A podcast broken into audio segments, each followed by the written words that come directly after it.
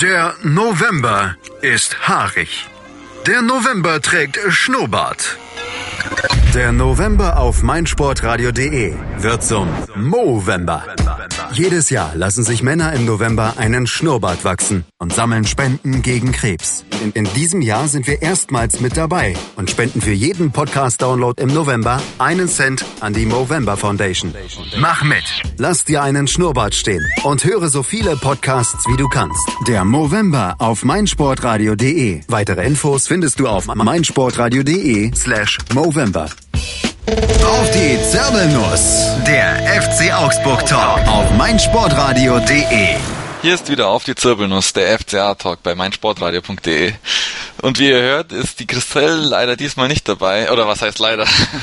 sie hat einen sehr guten Grund. Sie hat nämlich, wie der geneigte User auf Twitter auch mitverfolgen konnte, einen sehr guten Grund, denn ihr, ihre zweite Tochter ist geboren worden. Und von der Seite von daher auch alles, alles Gute von allen Mitgliedern von Auf die Zirbelnuss und natürlich auch äh, alles Gute in ihre Familie, genau. Und dafür, dass ich dann, dass die Christelle nicht dabei ist, habe ich aber jetzt zwei tolle Gäste da. Und als erstes natürlich einen Gast von, vom, als Bremen-Fan, den Daniel von der Ahoy Crew. Hallo Daniel. Hi. Und dann habe ich noch den Amir. Hallo Amir. Servus. Und jetzt sammeln wir uns nochmal kurz und sind gleich wieder da. Mein Lieblingspodcast auf meinsportradio.de. Hallo, hier ist Malte Asmus. Immer werktags von 9 bis 11 und von 14 bis 16 Uhr bekommst du bei mir in der Sportshow die wichtigsten Sportthemen des Tages serviert. Dir schmeckt unser täglicher Sportshow-Cocktail besonders gut? Dann gib uns dein Feedback auf iTunes und bewerte die Sportshow mit 5 Sternen. Dir gefällt, was du hörst? Dann rezensiere unsere Sendungen jetzt auf iTunes und gib ihnen 5 Sterne. Hören, was andere denken. meinsportradio.de. Natürlich auch auf Facebook und Twitter. Hier sind wir wieder bei Auf die Zirbelnuss, dem FCA-Podcast auf meinsportradio.de. Ja, der FCA hat am Wochenende gegen Bremen gespielt und mit Daniel haben wir jetzt natürlich einen Bremen-Experten da. Äh, Daniel, wie kommst du zu, zu Werder Bremen? Bist du aus Bremen selber oder Umgebung? Na, ich, ich lebe mittlerweile in Bremen, bin aber eigentlich Rheinländer. Ich komme eigentlich aus Aachen und ähm, bin immer, aber schon immer Fan des SV Werder gewesen und jetzt hat mich beruflich seit einem Jahr nach Bremen verschlagen. Ja, das passt ja super. Äh, warst du dann am Sonntag auch im Stadion? Ich war am Sonntag auch im Stadion, ja. Okay, super. Mit was für ähm, eine Vor Vorahnung oder Gefühl bist du in das ins Stadion gegangen am Sonntag? Ja, mit dem Gefühl muss ich sagen, eigentlich gar nicht so ein schlechtes, weil äh, wir äh, beim DFB-Pokal äh, nicht spielerisch überreicht haben, haben wir trotzdem Hoffenheim rausgeworfen mit einer kämpferischen Leistung. Und dann ist man, dachte man, hm, okay, vielleicht ist jetzt der Knoten bei der Mannschaft mal geplatzt. Nur, ähm, ja, wie ich dann gestern feststellen musste, fehlte sogar der Kampf vom DFB-Pokal. Und ähm, ja, dann ist man natürlich sehr ernüchternd danach und ähm, so gewinnt man halt auch kein Bundesligaspiel. Ja, und was mir, was mir noch so ein bisschen davor mitbekommen hat hier aus Augsburg, war da noch, dass ein bisschen Sturm war, dass äh, irgendwie der, der Fanzug von, von den, den Ultras anscheinend in Nürnberg schon umdrehen musste. Und alles dann nicht so toll. Ähm, bist du sicher ins Stadion gekommen? Hat man viel mitbekommen von dem Sturm? Ja, wir haben, ähm, also ich habe selber morgens noch relativ viel mitbekommen vom Sturm. Wir waren abends davon schon betroffen, wegen in Bremen der Freimarkt ist. Der wurde schon ab 18 Uhr ab. Ähm, und ähm, ich lebe relativ nah am Wasser. Also ich habe das jetzt hiervon mitbekommen, war aber nicht so schlimm wie vor drei Wochen. Also das haben wir hier im Norden schon mal öfters. Okay. Für uns Südländer natürlich ein bisschen ganz spannend. Ja gut, dann steigen, steigen wir mal ins Spiel ein. Amir, wie, wie ging es bei dir, dir los, als du das Spiel gesehen hast? Ja, ganz, ganz gut, ne? Also man muss ja festhalten, dass äh, wir diesmal ja relativ effizient waren. Gut, also wir haben, wir haben, wir haben die Tore endlich mal reingemacht und äh, deshalb bin ich ja eigentlich äh, sehr gut gelaunt dann gewesen, auch nach der ersten Halbzeit, dass wir dann am Ende ja quasi aus zwei Chancen dann die zwei Dinger gemacht haben oder aus zwei Möglichkeiten, je nachdem mit dem Elfer halt. Aber gut, ich war auf jeden Fall sehr glücklich, weil ähm, weil ich mir das dann so erwartet habe und erhofft habe auch nach dem unglücklichen, äh, nach der unglücklichen Niederlage gegen Hannover und deshalb gut. ich glaube, äh, wir, wir können uns auf jeden Fall nicht beschweren über die erste Halbzeit, weil ich glaube, das war genauso, wie, wie, wir, ähm, wie wir spielen sollten und wie ich es mir auch äh, von, von uns erhoffe und vorstelle. Wobei du hast mir dann auch während dem Spiel einmal geschrieben, weil ich habe letztes Spiel schon gemeint, ja, Daniel Bayer müsste ja dann wieder drin Ja, genau, genau. hab ich, da habe ich direkt dran gedacht. Wer, wer ist wieder gewesen? Das obligatorische Bremen-Tor von Dani Bayer. Er ist wenigstens äh, aufs Tor, aufs Tor gekommen, der Ball. Also wortwörtlich aufs Tor, weil er hat natürlich die, die, die Latte getroffen. Genau, un sehr unglücklich, sehr, sehr unglücklich. das wäre es wirklich gewesen. Das wäre es gewesen. Naja, in der Rückrunde dann halt eben, ne? Ja, ja Daniel, äh, wie, wie fing, fing aus deiner Sicht das Spiel für dich an? Hat er doch lange gebraucht, bis der FCA dann das Tor geschossen hat. Also hat Bremen ja eigentlich dann doch gut angefangen, oder?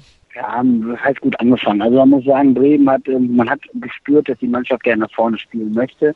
Ähm, hat aber ähm, für mich, wir ein Heimspiel und ich meine, das war ein Spiel, wofür es um alles ging, haben, hat die Mannschaft von Anfang an ähm, zu wenig gegeben. Wir haben viel zu viele Ballverluste gehabt im Aufbauspiel, unwahrscheinlich katastrophales Fehlpässe gespielt. Ähm, deswegen fühlte sich das von Anfang an nicht gut an. Natürlich äh, hat man dann nach dem ersten Tor von Augsburg natürlich gemerkt, wie der Kopf nach unten ging. Und ähm, ja, in der Situation, wo man sich momentan befindet, äh, kann jedes äh, Gegentor ja ein K.O. für diese Mannschaft bedeuten. Okay. Ja, ich hatte bloß so im Hinterkopf, dass, dass Kruse wenigstens mal in der ersten Hälfte noch deutlich vor, vor dem Tor noch äh, mal wenigstens auf, auf Hits äh, geschossen hat und Hits dann wenigstens den auch nicht festhalten konnte. Also ganz chancenlos war es ja dann doch nicht, oder? Oder kam das bloß mir so vor? Ja, ja aber das war die aber das aber das war die einzigste Chance, ne? Also, also ich habe keine äh, andere Chance in der ersten Halbzeit gesehen die äh, aufs Tor gegangen ist, außer von Kruse. Das ist, und das ist halt erschreckend, ne? Ähm, das war irgendwann, glaube ich, in der, wann war das? 28., 29. Minute war diese Kruse-Chance. Das war aber auch die einzigste nennenswerte Chance, die man als Chance bezeichnen kann. In der zweiten Halbzeit äh, hat man elf, elf Schüsse aufs Tor gegeben und davon ist keiner Richtung Tor gegangen. Und ähm, ja, schon sehr ernüchternd halt. Und ähm, Augsburg macht das natürlich dann genau clever, macht zwei Tore, das ist den Elfmeter vor der Halbzeit noch. Ähm, ich weiß gar nicht, warum die Bremer da Videobeweis fordern, weil das für so ein glasklarer Elfmeter war. Ähm, ja, und zweite Halbzeit hat man versucht anzurennen. Und ähm, ja, dann macht Augsburg, bedankt sich mit einem 3-0 und dann war die Messe natürlich auch komplett gewesen. Und dann ist die Stimmung im Stadion natürlich auch umgesprungen. Ja, das hat, hat man dann im Fernsehen auch so ein bisschen mitbekommen, dass es dann auch Pfiffe gab. Manche früher gegangen sind, ja, schwierig. Ja gut, dann... Jo, das ist, und das ist für Bremen auch untypisch, ne? Also mhm. das muss man ja auch sagen. Bremen ist ja ein sehr geduldiges Publikum und das ist was für Bremen, das habe ich in der langen Zeit und ich habe jetzt auch schon ein paar Jahre schlechte Jahre hinter mir mit Werder gemacht. Das habe ich in der Form so im Weserstadion noch nicht erlebt wie gestern. Ja, also ich war, war jetzt bisher bloß einmal in Bremen mit, mit dem FCA und ja, das eng, eng haben wir, haben wir auch gewonnen gehabt vor, vor zwei Jahren oder zwei Saisons eher. Und da war dann trotzdem die, die Stimmung gar nicht so schlecht damals. Aber ja, ist es natürlich, glaube ich, jetzt auch so, dass das jetzt gerade so ein bisschen der, der Weg nach unten irgendwie bei euch zeigt, oder? Naja, der Weg nach unten, der hat leider noch nie nach oben gezeigt. Also ja. das ist ja das Problem. Wir haben zehn Spiele jetzt hinter uns, haben noch kein Spiel ähm, gewonnen. Ähm, wir haben seit April kein Spiel mehr gewonnen, das vergessen immer viele. Und ähm, der Verein hält halt äh, seit Wochen die gleichen Durchhalteparolen. Ähm, man muss zusammen aus dem Tal wieder heraustreten, als Team geschlossen auftreten. Und das kann ja keiner mehr hören hier. Ne? Ähm, und deswegen war halt auch die letztliche Konsequenz, dass man hier den Trainer heute entlassen hat. Ähm, da man, da man, ja, man kann es den anderen Leuten, man kann es den Leuten gar nicht anders verkaufen. Ähm, man hätte es schon vor Wochen machen müssen, aber jetzt hat man halt bis gestern abgewartet und ähm, ja, deswegen sind wir alle so ein bisschen, ja, es ist schon, schon mehr als Enttäuschung, es ist momentan eher Frust, der hier herrscht. Okay. Ich habe mich dann so, schon ein bisschen schlau gemacht. Ja, also ich hatte bloß im Hinterkopf, dass letzte Saison eigentlich recht gut lief. Und dann auf einmal jetzt irgendwie so, in der Saison gar, ist Bremen überhaupt gar nicht reingekommen. Äh, siehst du da irgendwelche Gründe?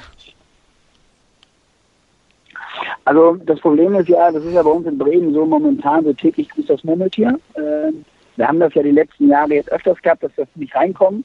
Dann kriegen wir einen neuen Trainer, dann spielen wir auf einmal äh, mit dem neuen Trainer eine überragende äh, Restrunde, ähm, qualifizieren uns beinahe noch für den äh, UEFA Cup, so ungefähr. Dann möchte man in die neue Saison äh, gehen und sagt, oh, jetzt wollen wir mal oberes Mittelfeld wieder anklopfen. Das sind dann auch so die Maßgaben, die aus dem Verein kommen. Ja, und jedes Mal legst du halt wieder so einen Start hin. Und das ist jetzt das dritte Mal in Folge, dass das so passiert. Und ähm, ja, das ist dann halt schon ernüchternd. Und man muss sich halt hinterfragen, warum das so passiert. Weil es kann mir ja keiner irgendwie vernünftig erklären, warum mal dreimal so ein Start hinlegt mit einer ja, anschließenden Siegeserie. Und dann klappt es danach das Jahr wieder nicht. Das ist halt schon momentan als Fan, glaube ich, total schwer nachvollziehbar. Okay. Ja, sch schwierige Zeiten in Bremen. ja, schwer, was, ähm, ähm, Amir, ähm, war für dich die Auf Aufstellung schwer nachzuvollziehen? Vor allem der Wechsel Schmied raus und Heller rein, oder? ja, ich wollte sogar noch auf Twitter schreiben, dass äh, Heller mich genauso nervt wie Schmied. Okay. Beziehungsweise ich habe das ja mehr, mehrfach angedeutet. Ich fand den auch so schwach wieder Heller. Also irgendwie Links, Kajubi, super, Zehner, Gregoritsch, perfekt, super Spiel, auch seit, äh, seit Wochen in richtig guter Form. Über Finn Burgerser müssen wir ja gar nicht reden, der ist immer top. Aber rechts haben wir echt ein Problem. Also Heller fand ich, war am Anfang der Saison, besonders gegen Gladbach, als er eingewechselt wurde und das 2-2 von Cordova aufgelegt hat, fand ich ihn echt gut. Aber seitdem finde ich ihn irgendwie äh, irgendwie schwach. Man sagt ja von Heller, dass er mal so schnell laufen kann, aber von, von, von seinen ganzen Schnelligkeitsvorteilen sehe ich da auch nicht. Ich finde generell, dass, dass er oft Chancen hat zu flanken und da wirklich nicht viel äh, Produktives rauskommt, habe ich das Gefühl. Deshalb finde ich gut. Wen willst du einsetzen? Schmied ist ja ne, noch, noch schlimmer. Ja, genau. Und deshalb finde ich, dass äh, Heller das einfach nicht gut gelöst hat ähm, auf, auf rechts, weil wir waren sehr intakt offensiv. Ja, wie gesagt, durch Kajubi, Finn Bogerson und äh, Gregoritsch, die durchgehend für Gefahr gesorgt haben, aber Heller fand ich, ähm, ja, war schwach. Und da hat man auch wirklich den, den größeren Unterschied zwischen ihm und den anderen Offensivspielern gesehen. Von daher, ja, aber gut, was, was will man machen? Ne? Andererseits äh, fand ich die Aufstellung sonst sehr gut. Ähm, genau, aber Heller, gut. Da fehlen vielleicht auch rechtlich auf äh, die Alternativen, muss man einfach ehrlich sagen. Okay. Ja, ich finde, im Vergleich zu Schmied spielt er sich wenigstens frei. Und ja, hat auf dann, jeden hat Fall. dann wenigstens die Position zu flanken und dann kommt die Flanke halt nicht an. Aber ja, er, er, er, gibt sich wenigstens Mühe, das äh, rechne ich ihm hoch an, weil man, man, man sieht bei Heller wenigstens, dass er wirklich Bock hat und ähm, kämpft und das ist schon mal eine relativ gute Tugend und das sehe ich bei Schmied halt äh, nicht. Ich finde den technisch schwach, ähm, defensiv schwach, körperlich schwach und auch äh, der er zeigt auch nicht wirklich oder er hat auch keine Bindung zum zum Spiel und zu der Mannschaft habe ich das Gefühl immer wenn ich ihn spielen sehe der, der wirkt so ein bisschen abgekappert vom von allem und von daher äh, finde ich dass äh, Heller da noch oder was heißt noch dass Heller da auf jeden Fall die bessere Alternative zurzeit zu Schmied ist aber ja. Okay. Du hast Finn Bogerson angesprochen. Also ich ich mag's wie wie wie er vorne auch ackert. Holt natürlich den Elfmeter raus und verwandelt den dann auch.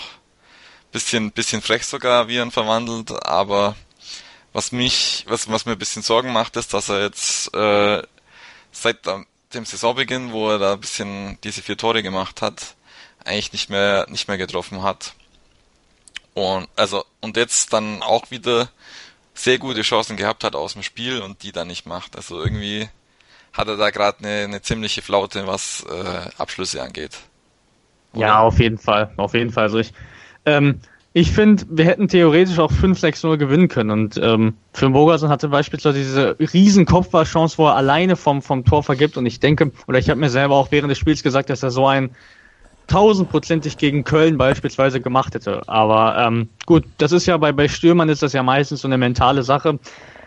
Von daher hoffe ich mir wenigstens, dass ja das Elver-Tor wenigstens ein bisschen äh, seinen, seinen Kopf gelockert hat. Aber gut, ähm, ja, ich, ich, ich und wahrscheinlich auch mehrere FCA-Fans oder alle FCA-Fans erwarten natürlich vielleicht ein bisschen mehr, dass, dass er die Chancen da vorne reinmacht, weil wir es ja, oder ja, besonders weil wir es einfach von ihm anders kennen, dass er relativ kaltschnäuzlich immer vom Tor ist, aber gut, so eine Phase hat wahrscheinlich jeder Stürmer und wir haben ja relativ viel Glück, dass ähm, ja, er jetzt durch, durch Kajubi und Gregoritsch beispielsweise auch eine sehr gute Entlastung hat und ähm, ja, die Last, ähm, Tore zu schießen, nicht nur auf seinen Schultern liegt und äh, deshalb ist das zurzeit auch sehr, sehr vorteilhaft auf jeden Fall. Aber gut, ähm, ich sehe das auch genauso wie du. Ich meine, ähm, wenn er die Dinge da macht, dann äh, ist es auch besser, weil gut, irgendwann kommt es ja auch auf die äh, auf die Tore an und auf die Tordifferenz. Von daher auf jeden Fall wäre das dann besser gewesen, aber naja, vielleicht gegen Leverkusen. Ja, also jetzt in dem Spiel war es jetzt nicht entscheidend, aber ich denke, die letzten paar Spiele, wo es dann bloß ein Tor Unterschied war oder oder unentschieden und dann wäre ein Tor mehr natürlich dann der Siegtreffer gewesen. Ja, auf jeden Fall. Fehlt irgendwie gerade bisschen. Aber gut. äh, mich mich wundert mich wundert's ja auch, dass er jetzt ähm, relativ konstant in den letzten Spielen ja für seine Verhältnisse früh ausgewechselt wurde. Jetzt ne, zwischen der 70. und 80. meistens spielt er ja durch und ja, jetzt besonders nach der Cordoba-Verletzung haben wir ja auch nicht mehr diese Riesenoption da vorne für den Sturm. Von daher ähm, war ich dann doch überrascht, dass, ähm, dass er jetzt in den letzten Spielen doch so häufig äh, früh ausgewechselt wurde. Ja. Der Richter, Richter war nicht mehr mal auf der Bank. Ja, und G, G. ja, okay. Mal, wir haben einen großen Kader, müssen mal jeder rankommen. Ja, auf jeden Fall. Okay. Ja, dann sprechen wir mal über die Tore. Ja, Daniel, ähm, hat sich das, das 1-0 dann angedeutet oder hast du dann trotzdem, trotz der schlechten Leistung immer noch dran geglaubt, dass noch irgendwas geht oder war das dann doch zu klar, das 1-0? Ja, das muss man mal sagen. Also bevor es 1-0 fiel, dann hatte Augsburg hatte zweimal einen Zug nach vorne, aber war jetzt auch nicht so zwingend, wo ich sage, okay, ähm, dass du vor der, vor der Mannschaft Augsburg Angst haben musst.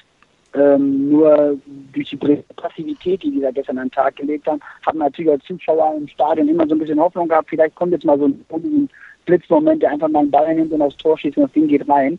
Äh, von mir ist abgefälscht oder von mir ist auch selber ins Tor hauen, egal wie irgendwie das mal so der Knoten platzt und das 1-0 fällt. Und wenn es nach dem Standard ist, wie gegen Hoffenheim.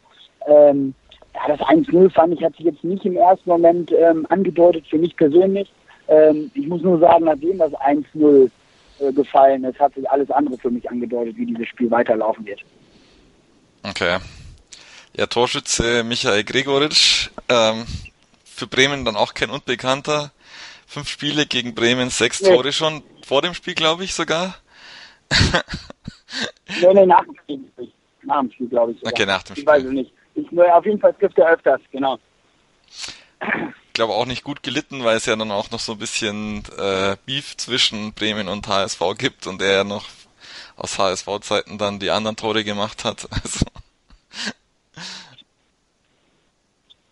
auf jeden ja, Fall. Ja, das ist obwohl das glaube ich gestern gestern überhaupt keine Rolle spielte, der die Tore gemacht hat. Also das hätte jetzt auch äh, der Trainer selber machen können. Also, ähm, das hat, glaube ich, gestern im Stadion selber gar nicht, ist das gar nicht so aufs, aufs Gewicht gefallen, wer das Tor von Augsburg gemacht hat wenn man sich dann anschaut, wie die Tore passieren, ähm, ist das halt, war das halt sehr ernüchternd. Okay. Ja. Ja, sehe ich genauso. Sehe ich auf jeden Fall genauso. Ja, Weil genau. ich finde, ja, nee. Robert Bauer beispielsweise, also generell die Abwehr bei Bremen mit Bauer und äh, gut, Sané fand ich, der war jetzt auch nicht super stark, aber ähm, da fand ich Moisander und Bauer deutlich schwächer. Vor allem, wie Bauer sich da vor dem 0-1 angestellt hat, fand ich es echt schwach und äh, ja, da, da musst du als Verteidiger einfach anders agieren und das, deshalb verstehe ich auch auf jeden Fall den Frust der Fans, weil äh, so, so darfst du einfach nicht in der Bundesliga verteidigen und so, solche Flanken von, von Philipp Max darfst du einfach nicht zulassen als Verteidiger. Das äh, sehe ich auf jeden Fall sehr klar da. Also das Problem ist einfach die Defensivleistung von Werder gestern mit ihrer Dreierkette, die sie in der ersten Halbzeit gemacht haben, war von allen unterirdisch. Auch der Sané und Mosander, die normalerweise mal so ein bisschen herausgestochen haben, haben gestern ganz, ganz schlechten Tag gehabt. Und ähm, sieht man bei Mosander zum Beispiel beim Elfmeter, also ich weiß nicht, welche Eingebung er da hatte, äh, ihn da noch zu fällen. Ähm, es war einfach nur schlecht verteidigt und einfach schlecht gemacht. Und das hatte gestern, was sie gemacht haben, auch gerade von der Verteidigung her nichts mit Bundesliga zu tun. Und ähm, deswegen hätte auch gestern der Torwart die Flanke schlagen können, äh, wäre trotzdem angekommen, weil einfach Werder gestern einfach schlecht gespielt hat. Und das fing von hinten an, hörte vorne auf. Wir können froh sein, dass wir äh, mit unserem Neuzugang im Tor mit Pavlenka jemanden in der Kiste haben, der ähm, ja, das hört sich pervers an, wenn man Vorletzter ist, aber eine gute Form hat. Ohne ihn hätten wir, glaube ich, äh, das Doppelte an Tore kassiert. Ähm, waren alle anderen zehn ja, austauschbar. Ja, äh, Philipp Max wieder mit einer Flanke ins Wahnsinn, in 16er. Wahnsinn. Der sammelt die Assistpunkte gerade, oder? Amir? Fünf Stück schon, ja, das ist unglaublich. Ich war ja eigentlich immer so ein riesen Stuffy-Fan, also ich riesen Fan von Staphylidis und aber seit dieser Saison finde ich, was Max da abliefert, da fände ich es auch nicht unverdient, wenn er jetzt in den Kreis der Nationalmannschaft rückt, weil ich meine, das ist ein junger Verteidiger, ein Zug nach vorne, den ich defensiv auch wirklich gut finde, der extrem laufstark ist. Er, der läuft ja äh, jedes Spiel um die 12, 13 Kilometer und als Verteidiger dann nach äh, zehn Spieltagen fünf Assists und äh, ein Tor auf dem Konto zu haben, ist natürlich auch Wahnsinn. Und deshalb äh, könnte ich mir gut vorstellen, dass äh, Philipp nach äh, André Hahn der zweite Nationalspieler aus Augsburg werden könnte. Weil ich habe riesen äh, Hoffnung in ihn und ich hoffe wirklich, dass er jetzt auch über die Saison äh, hinaus bleibt, weil ich mir sehr gut vorstellen könnte, dass er ähm, großes Interesse weckt bei, bei größeren Vereinen. Okay. Ja, der Kevin Scheuren hat mich letztens wieder gefragt, ähm, äh, wa wa warum Staphylidis nicht spielt. Das ist natürlich dann schon die Antwort. Ähm, aber wenn du jetzt, wo wir vorhin angesprochen haben, mit recht, rechten, rechts außen ein bisschen unzufrieden sind, wäre es dann vielleicht eine Alternative äh, Staphylidis als linken Verteidiger, Max als links außen und Kajubi als rechts außen oder ist das äh, letzte Saison nicht gut gegangen? Puh, das ist eigentlich eine gute Frage. Also ich könnte mir das auf jeden Fall vorstellen. Äh, vor allem, weil Kajubi ja auch auf rechts außen dann das ähm, 3-0 aufgelegt hat für Augsburg von, äh, von Gregoritsch. Von daher könnte man es auf jeden Fall probieren. Jetzt vielleicht nicht unbedingt von Anfang an. Ich könnte mir jetzt beispielsweise gut vorstellen, das dann für die letzten 20, äh, 25 Minuten zu machen, um dann zu sehen, wie das dann wäre. Ich weiß auch nicht, ob, ob Kaju dann rechts außen kann, aber bestimmt. Von daher kann man das auf jeden Fall probieren und äh, Philipp Max hat ja auch gezeigt, dass er links außen sehr gut kann äh, zum Ende der letzten Saison hin. Von daher wäre es auf jeden Fall eine Überlegung mal wert. Also alles besser als äh, Schmid und äh, auch Heller an der derzeitigen Form. Okay. Ja. Jetzt leider die Christelle nicht da, dass wir über den Elfer gut sprechen können. Unsere Elferkönigin. Ja, ähm, wie fandet ihr es? War das jetzt ein Deu eindeutiger Elfmeter oder war das, also Daniel hat ja schon gemeint, da braucht man eigentlich gar keinen äh, äh, Schieds, äh, Videobeweis. Hast du das im, im Stadion trotzdem äh, äh, anders gesehen oder? Also ich kann nur von meiner Position sagen, äh, sagen und ich sage Mittellinie, ähm, Oberrang, Höhe, Mittellinie und habe halt von oben drauf gucken können und ähm, von meiner Sicht war es sofort klar, dass ich das wieder mache. Okay.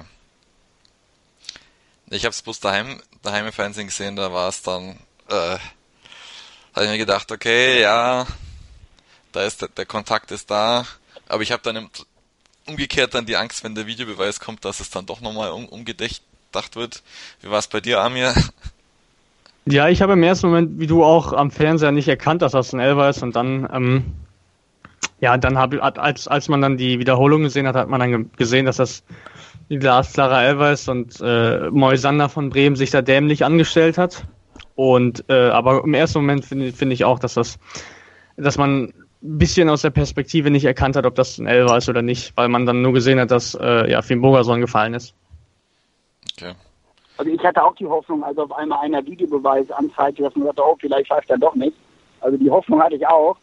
Aber naja, es wurde halt leider in meiner eigenen Wahrnehmung bestätigt, dass man gesagt hat, ja, passt doch. Ich hatte mich halt gewundert, dass der Videobeweis überhaupt eingesetzt worden ist in dem Bereich, weil ich fand ihn halt von meiner Sicht relativ klar. Liegt aber wahrscheinlich auch in der Perspektive, ne?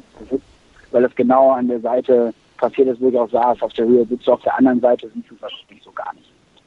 Mhm. Das ist dann halt wirklich Millimeterentscheidung. Okay. Ja, und dann Finn Bogerson tritt an und setzt ihn in die Mitte. Den hätte dann vielleicht äh, äh, der Torwart von Bayern dann unter der Woche gehalten.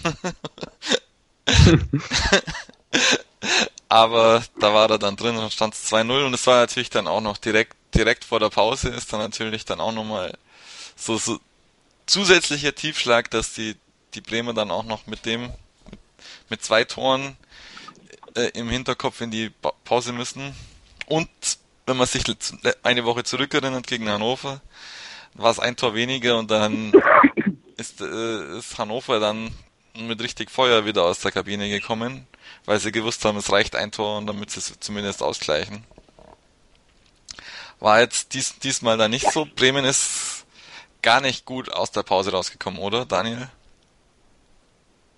Ja, man hatte, also man hatte die ersten zehn Minuten hat man zwar gesehen, dass die Mannschaft irgendwie zeigen wollte, wo man nach vorne spielen, ne, wo sie sich auch ein, zwei Eckbälle kämpfen, aber man hatte irgendwie nicht mehr das Gefühl, dass da was passiert.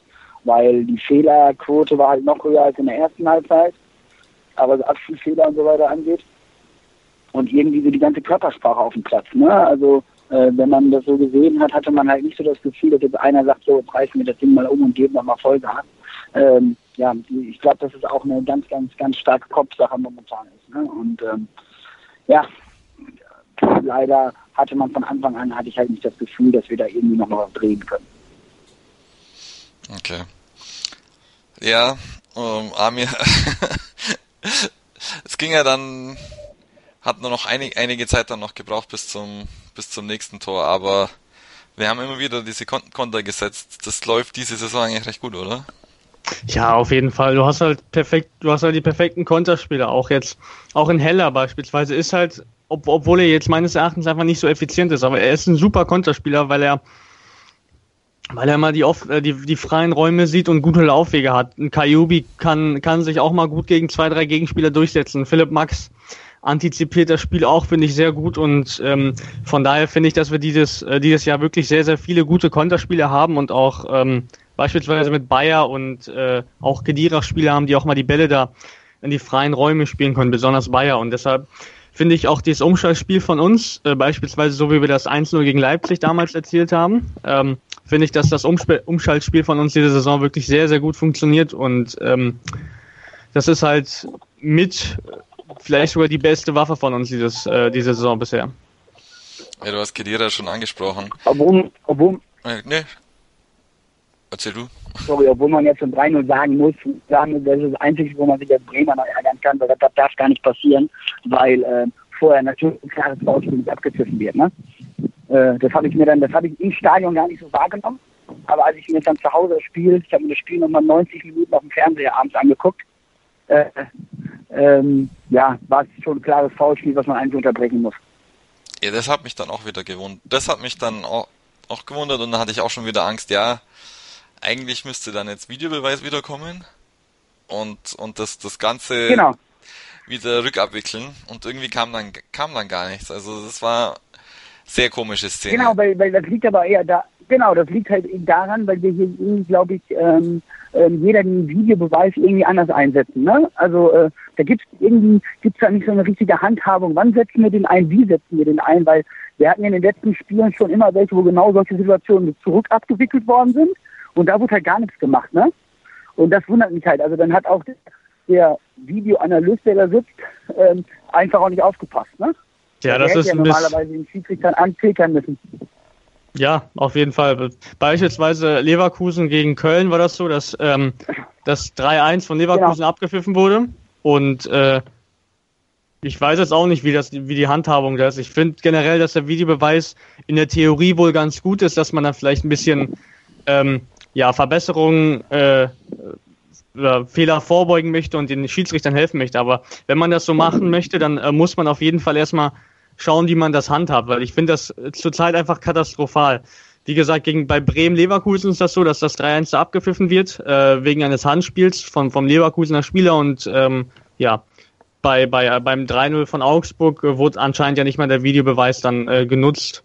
Von daher finde ich das doch ein bisschen seltsam, was da äh, mit dem Videobeweis passiert. Und äh, der Sky-Kommentator war sich auch ein bisschen unsicher. Der meinte auch am Anfang, dass das ein klares Foulspiel wäre und am, am Ende war er sich dann jetzt auch nicht so sicher. Und äh, ich sehe das eigentlich genauso. Ich, Im ersten Moment sah das auch so aus, als ob das ein klares Foulspiel ist und das ist halt ein bisschen schwierig, auf jeden Fall, weil es ist wahrscheinlich so ein kann-Ding, muss, äh, also kann, kann man geben, muss man nicht, habe ich das Gefühl, weil ist es halt so, dass jeder Schiedsrichter das dann wahrscheinlich anders auslegt, weil er erst den Ball spielt und dann den Gegenspieler trifft. Aber gut, wir hätten uns auch nicht beschweren können, wenn das abgepfiffen werden würde. Ja. Nee, es geht halt so, da, es geht darum halt, dass man einfach keine klare Linie momentan sieht, ne? wie die das dann mhm. machen mit dem Video. Genau.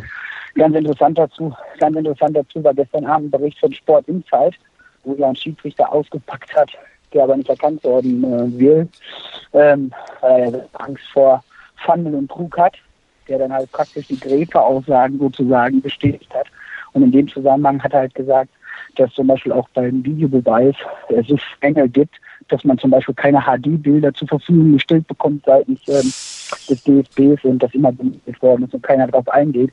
Das heißt, die äh, haben halt deutlich schlechtere Bilder zur Verfügung, wir privat zu Hause. Und ähm, ja, das macht das dann schon ein bisschen irgendwie, hat das einen faden Beigeschmack. Das hat ja gar nichts mit Bremen-Augsburg zu tun, sondern mit uns Fußball-Interessierten allgemein, dass man sagt, äh, man führt irgendwas ein, aber irgendwie ist man nicht richtig erprobt. Ja. ja, auf jeden Fall.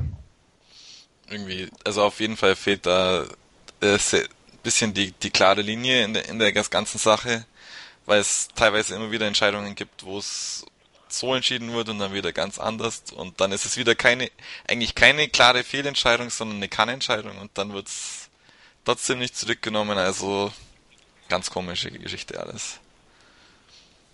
Ja, schwierig, ne? Brauchst du nur gestern Abend das zweite Spiel angucken mit Freiburg, äh, mit Stuttgart Freiburg, ne? Ja, war, war ja, genau, da war auch so, so ein Ding, war auch so ein Ding dabei. Genau.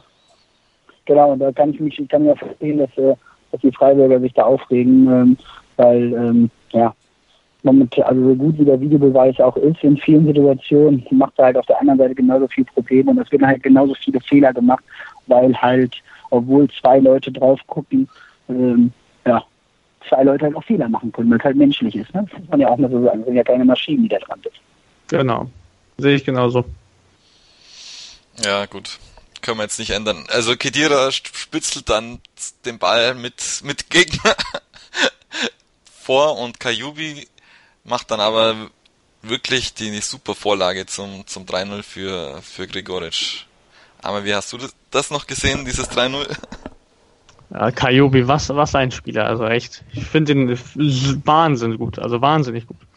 Äh, ich finde immer, dass er eine relativ große Ruhe am Ball, am Ball ausstrahlt. Ich, äh, er, er, hat den Platz, er geht äh, in Ruhe mit dem Ball, äh, setzt dann Gregorisch mit einem Superpass in, äh, in, in Stellung und dann äh, macht Gregorisch das auch sehr, sehr eiskalt vor dem Tor. Und äh, ich finde generell, dass Kajubi ein ziemlich unterschätzter Spieler in der Bundesliga ist, weil sehr kopfballstarker Spieler, dribbelstarker Spieler, physisch sehr stark und ähm, ja, auf jeden Fall meines Erachtens äh, ein sehr, sehr, sehr wichtiger Teil der Mannschaft zurzeit, der auch wirklich eine, eine besondere Rolle an dem Erfolg trägt, auch wenn er jetzt nicht wie Finn Bogerson oder Gregoritsch jetzt äh, für eine Saisontor hat. Mhm. Der andere, wo wir jetzt noch Kedira angesprochen haben, der hat noch gar keine Tore auf dem Konto diese Saison, glaube ich. Ah, der, Er, hätte, hätte, er, hätte, er hätte eins machen können, um es vorsichtig zu formulieren. Mindestens eins. Es waren, glaube ich, ja. sogar, glaube ich, sogar zwei Szenen. Ja, ich weiß nicht, warum er die jeweils mit der Pike da gespielt hat. Das äh, konnte ich mir nicht erschließen da vom Fernseher. Ich glaube, er ist einfach kein, kein Goalgetter. Also Vorlagen kann er dann schon machen. Zweikämpfe haben wir gesehen, kann er manchmal ja. so halb fair. ja, dann, dann es, es, es entwickelt sich wahrscheinlich zu, zum zweiten Daniel Bayer, der dann wahrscheinlich äh, jede, jede Saison dann ein Tor macht, der Kedira. Aber was man ihm auch zugute halten muss, ist, äh, er, er räumt dann vor der Abwehr ab und hat sich aber im Gegensatz zum zu Chor wenigstens dann in, im Zaum und äh, zieht keine gelben Karten. Das ist auch, auch ein Vorteil vor allem, weil es auch viel weniger jetzt Freistöße um, um den Strafraum rumgeht mit, mit Ja, auf jeden Fall. Auf jeden Fall, weil äh, als, als wir Kedira verpflichtet haben, war ich mir sehr unsicher mit ihm und äh, ich war jetzt auch ehrlich gesagt einer von denen, der gesagt hat, dass äh, der sich wirklich sehr sicher war, dass er uns definitiv nicht weiterhelfen wird, weil weil er ja vorher bei Leipzig alles andere als ein Stammspieler war und äh, wirklich der klassische Ergänzungsspieler da vorher war. Aber ich finde, äh, er hat sich sehr, sehr, sehr gut gemacht bisher. Ist ein sehr wichtiger Teil der Mannschaft geworden, hat sich super entwickelt in den Wochen und ähm, ja, hat er auf jeden Fall äh, super Leistung äh, gebracht und beziehungsweise er bringt jede Woche konstant gute Leistung und das gefällt mir wirklich sehr. Ja, und danach nach dem Tor dann war dann wirklich die Luft raus. Also davor war habe hab ich schon noch so ein bisschen das Gefühl gehabt, dass Bremen irgendwas noch versucht hat und danach waren wirklich die die Schultern am hängen äh, die Schultern un unten gehängt bei den Bremen, oder Daniel? Ich glaube, da hat jeder gehofft, dass die 90 irgendwann die Anzeige da 90. Minute zeigt und der Schiedsrichter bloß keine nachspielen lässt. Hat er ja Gott sei Dank nicht. ähm, ja, das war dann, man hat dann, man hat dann äh, über sich ergehen lassen. Ne? Und äh, daran hat man ja dann halt auch ähm, die Reaktion ähm, der Zuschauer gesehen, ne? die halt, und das, das muss man halt immer wieder betonen, das ist halt die Bremer Verhältnisse echt untypisch, was da gestern danach abgegangen ist. Ne? Mit dem äh, deutscher Meister wird nur der SVW äh, Nuri rausrufe, wo nicht nur eine Tribüne ruft, sondern gefühlt ein Dreiviertel des Stadions. Das kennt man gar nicht von so Werder. Ein, so ein gar nicht, überhaupt nicht. So ein Tag, so wunderschön wie heute äh, und was da alles angestimmt worden sind, ähm, das kennt man halt nicht für Bremen. Und das ist halt total untypisch. Und das zeigt auch, wie, ähm, ja, wie die Fanseele momentan zum Verein steht und wie kritisch jetzt alles gesehen wird. Deswegen ähm, wird der Verein sich auch äh, gut überlegen müssen, was äh, sie als nächstes dort präsentieren, weil eins kann ich auch sagen, sie müssen nicht anfangen, uns schon wieder eine, inter, eine interne Lösung vorzustellen, ähm, als feste Bestandteil, ähm, weil das nimmt dann keiner mehr ab. Tja, auf jeden Fall. Mit Muri gehabt, das ist beides vor die Wand gefahren und wenn man jetzt keinen externen Trainer ruft, äh, holt, ähm, würde das schon äh, viele, viele Fragen aufwerfen. Und äh, naja, sagen wir es mal so, Frank Baumann hat jetzt noch einen Schuss, sitzt der nicht, steht er irgendwann auch mehr als in der Kritik. Das sehe ich genauso. Ich habe heute einen Kommentar auf Facebook gelesen, den fand ich sehr passend. Äh, ja, jetzt kommt äh, Florian Kohlfeld, äh, gewinnt zwei Spiele, äh, spielt eine super Rückrunde und kriegt dann wieder einen Vertrag wie 20, bis 2020 und wird dann gefeuert. Also Grunde das wie, wie äh, mit Alex Nuri. Von daher, also ich sehe das genauso. Ähm, aber das habe ich gestern auch einem Kumpel von mir gesagt, dass auch Bremen-Fan, das könnte Baumann jetzt nicht wirklich gegenüber den Fans verantworten, wenn er jetzt nochmal einen aus der U23 da hochziehen würde. Ich finde, es braucht jetzt wirklich. Beson besonders. Sorry. Alles gut. Nee, red, red ruhig. Besonders äh, Kohlfeld darf man nicht vergessen, ne? Er war Mitglied des Trainerteams unter Viktor Skripnik, ne? Also man soll jetzt nicht so tun, als ob wir noch keiner in Bremen gesehen hätte auf der Bundesliga-Bühne, ne? Also ja, genau. Der zweite Co-Trainer neben Top Dings. Das darf man mal alles nicht vergessen. Das ist der Einzige, der von dem Trainerteam sich hat eine neue Stelle geben lassen. Ähm, ist jetzt Trainer der, der, zweiten Mannschaft, hat zwar letztes Jahr am letzten Spiel noch die Klasse gehalten, hat dort aber auch die letzten zehn Spiele jetzt momentan nicht gewonnen mit der U23. Ähm, klar, ist mal was anderes mit einer U23 in der dritten Liga, ist das schon, äh, ist das klar, dass es Schwankungen gibt oder so, aber den kann keiner zum Cheftrainer machen. Also wenn das Ja, einer das- mit Ernst meint, gibt es halt Sehe ich halt ein genau. Problem und ich glaube, dass auch nicht, dass einer darüber nachdenkt, weil durch unsere letzten Wahlen in den Aufsichtsrat sind ja ähm, ein paar Leute reingekommen, die auch in Bremen ähm, relativ viel Geld haben. Ich glaube nicht, dass die das das kommen lassen, dass man jetzt eine dritte interne Lösung vorstellt. Ja, das sehe ich Dass man genauso. das jetzt für Frankfurt Spiel macht, klar. Das geht ja auch gar nicht anders. Ne? Also wen hätte man heute präsentieren sollen? Also wenn da heute Mittag ähm, Trainer gesessen hätte, wäre die ganze Nummer auch unglaubwürdig vorher gewesen. Dann hätte man gewusst, man hat schon seit Wochen mit einem anderen Trainer rum äh, verhandelt. Ähm, dass man jetzt natürlich aus internen Reihen was nimmt, aber ja, also wenn jetzt einer glaubt, dass Kuhlfeld und Tim Borowski dann äh, die Werder-Mannschaft retten soll, ja, da kann ich, da kann man gratulieren. ja. Ja, auf jeden Fall. Also ich fand auch, äh, fand es auch überraschend, dass äh, Baumann aber tatsächlich gesagt hat, dass Kohlfeld sich zu einer Lösung entwickeln könnte, weil ich finde, wie gesagt, ich sehe das genauso wie du, das ist Quatsch, weil äh, jetzt braucht es in so einer brenzligen Situation, in der Werder gerade steckt, wirklich einen neuen externen Impuls, wie beispielsweise, wenn ich jetzt persönlich sehr gut finde, René Weiler beispielsweise, der ja vorher bei Nürnberg und Anderlecht war. Man braucht jetzt wirklich einen, einen externen und vor allem sehr guten Trainer jetzt auch. Sowas wie Labadia oder äh, Marcel Koller, solche Kandidaten, da kannst du auch gleich Alex Nuri behalten, finde ich. Aber du brauchst jetzt wirklich einen, einen Fach, äh, Fachmann jetzt. Und so einer wäre René Weiler beispielsweise. Ich, ich könnte natürlich Werder Bremen auch Markus Weinzel ans, ans äh, Herz legen. Den, den finde ich tatsächlich auch, äh, oder den fände ich tatsächlich auch ganz interessant für Bremen, weil er ja Abstiegskampf kann durch äh, die Jahre bei uns und ähm, aber wie gesagt, so jemand wie Kofeld oder äh, oder äh, Bruno Labbadia, das, das wäre einfach ein Schuss ins eigene Bein von Werder Bremen. Und äh, das wäre auch schade um den Verein, wirklich. Also, weil ich, ich persönlich hoffe, dass, äh, dass ihr das Ruder jetzt irgendwie noch rumreißt und dann ähm, ja doch noch äh, paar Siege einfällt und euch dann von da unten entfernt, aber mit, äh, mit, mit einem guten Trainer dann hoffentlich. Was, was, sehr, was halt aber bei der Pressekonferenz ja nicht gerecht ging. Also klar hat Baumann wieder gesagt, er könnte es werden. Aber was Baumann noch nie in einer Pressekonferenz gesagt hat, und da, da bin ich sehr hellhörig geworden, ist, dass es sein kann, dass man einen Trainer holt, der jetzt noch unter Vertrag steht. Das wäre ja, bis jetzt war das so ein Ding, wo man in Bremen gesagt hat, ach, das wird so nicht gemacht, ähm, weil, ja, wo soll das Geld herkommen, gefühlt. Ähm, ich glaube, dass man schon bereit wäre, auch für eine größere Lösung mittlerweile in Bremen, weil wir einfach wissen, es ist nicht fünf vor zwölf, es ist fünf nach zwölf. Und ähm, alles, was sie jetzt machen, dann am Rand müssen sie sich messen lassen, weil egal wen sie jetzt holen und die fahren die Karre vor den Dritten, ähm, haben sie auch dann in ruhigem Bremen ein kleines Problem. Auf jeden Fall, auf jeden Fall. Meine, ein Abstieg ist teurer als jetzt eine Ablösesumme für, einen, für einen äh, Trainer, der unter Vertrag steht. Von daher fände ich, dass jetzt wirklich, wirklich ein geeigneter Mann kommen muss, weil es auch, weil man das auch irgendwann nicht mehr den Fans gegenüber verantworten kann, wenn man dann, äh, oder wenn Baumann dann wieder eine Fehlentscheidung trifft und dann einen falschen Trainer holt. Genau, der, der Bremer Klüngel muss halt auch irgendwann mal aufhören. Genau. okay. Ja, ich habe jetzt bloß letztens gelesen, Günter Klein, äh, der immer wieder sehr bissig kommentiert, ja, wenn Labadia jetzt kommen würde, wäre der FC, wäre der erste vom FCA, den sie rausgeschossen haben ja, und gleichzeitig auch, auch noch eingestellt haben. naja, wer den Schaden hat. Ja, wir machen jetzt nochmal kurz Pause und reden dann gleich weiter. Sei dein eigener Programmchef.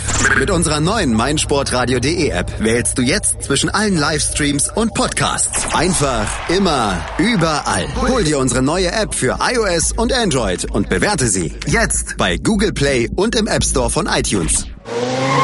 Motorsport auf meinsportradio.de wird dir präsentiert von motorsporttotal.com. Hier ist wieder auf die Zirbelnuss der FCA Talk auf meinsportradio.de. Ja, das war dann das 3-0 und Bremen ist jetzt den Trainer los. Äh, sind noch eine Premiere ist mir noch aufgefallen. Kevin Danzo hat sein erstes Spiel zu Null gemacht im, im, im Profikader. Auch wichtig, oder Amir? Ja, auf jeden Fall. So ein, so ein äh, Junge wie Kevin braucht das, glaube ich. Bringt einem äh, viel Selbstvertrauen. Und ich fand, dass er das sehr gut gelöst hat. Und äh, er kommt auch immer besser mit, mit äh, Jeffrey als äh, Partner äh, in Fahrt. Und ähm, ich bin ja ein großer Danso-Fan eigentlich. Und äh, wenn er dann immer wieder so konzentriert ist wie gegen Bremen, dann, äh, dann haben wir auf jeden Fall eine sehr, sehr dichte Innenverteidigung da. Weil, weil sein Problem ist ja, wie gesagt, immer wieder, dass er so ein paar kleine Dinge dabei hat oder oder mal die Konzentration verliert. Aber das war in Bremen zum Glück nicht der Fall. Und deshalb top. Ja, ich bin auch großer Danzo-Fan, deswegen hat es mich jetzt auch mal gefreut, dass er mal zu Null spielt.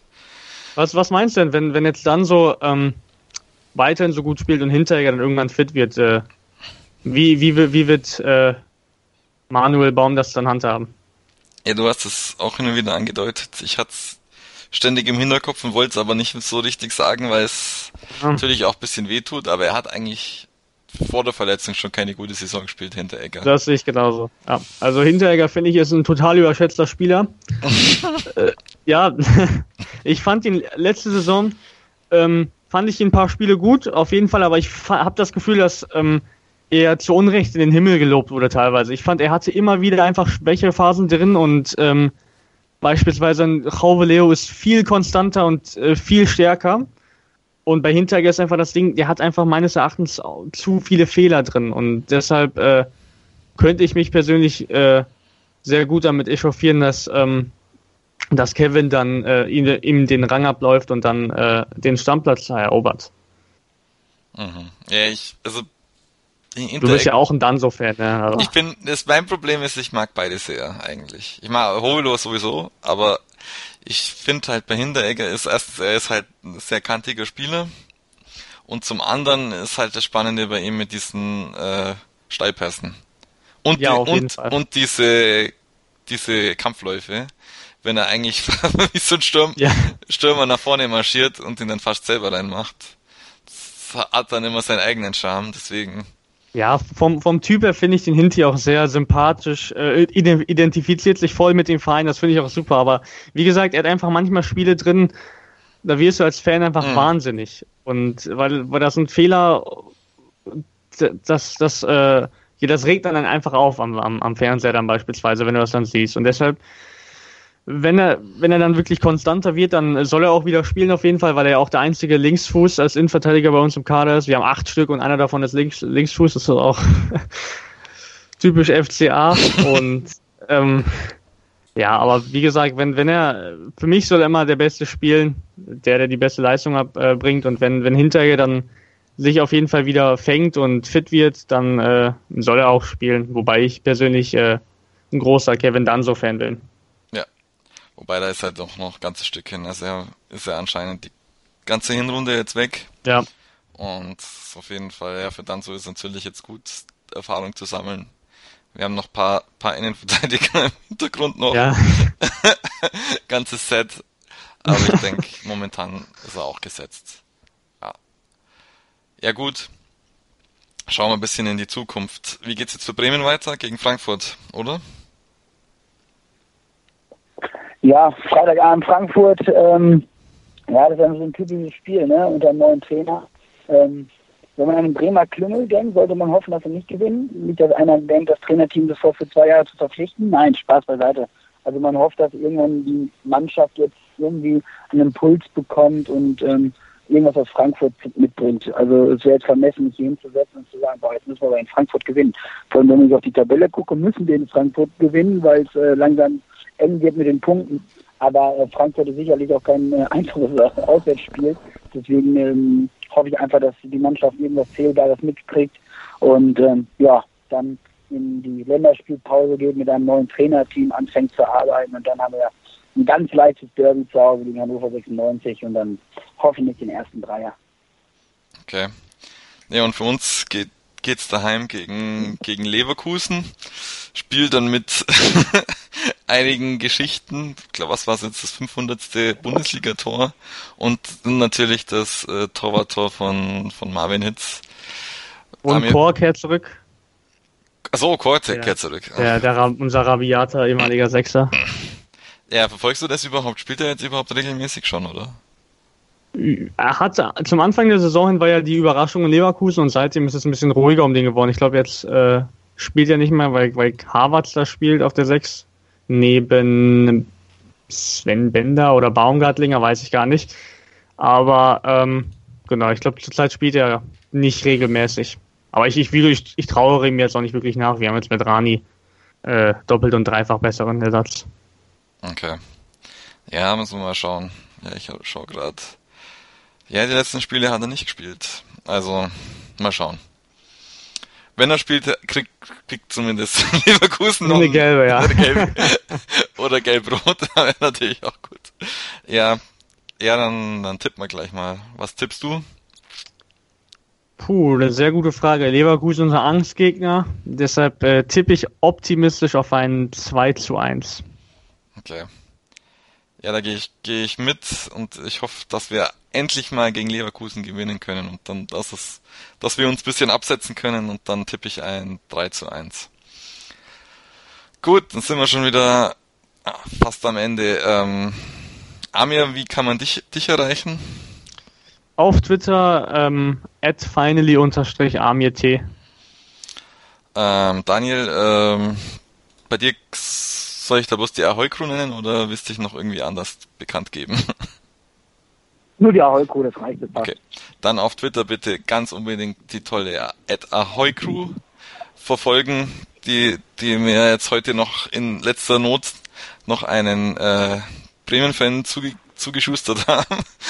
Danke Daniel nochmal an der Stelle und mich könnt ihr unter at Obster Kein Problem. folgen und die äh, Christell könnt ihr tolle Glückwünsche hinterlassen unter @cristaldo1907. Die Zirbelnuss gibt's unter @msrzirbelnuss und auf Facebook gibt's auf die Zirbelnuss. und das war's dann wieder und nur der FCA.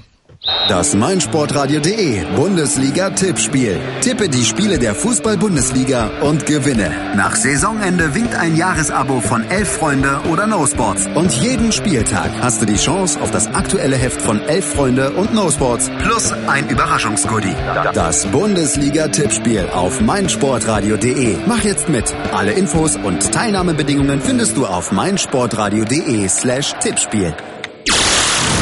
Hallo, hier ist Benny Hövedes und ich höre meinsportradio.de. Hören, was andere denken auf meinsportradio.de.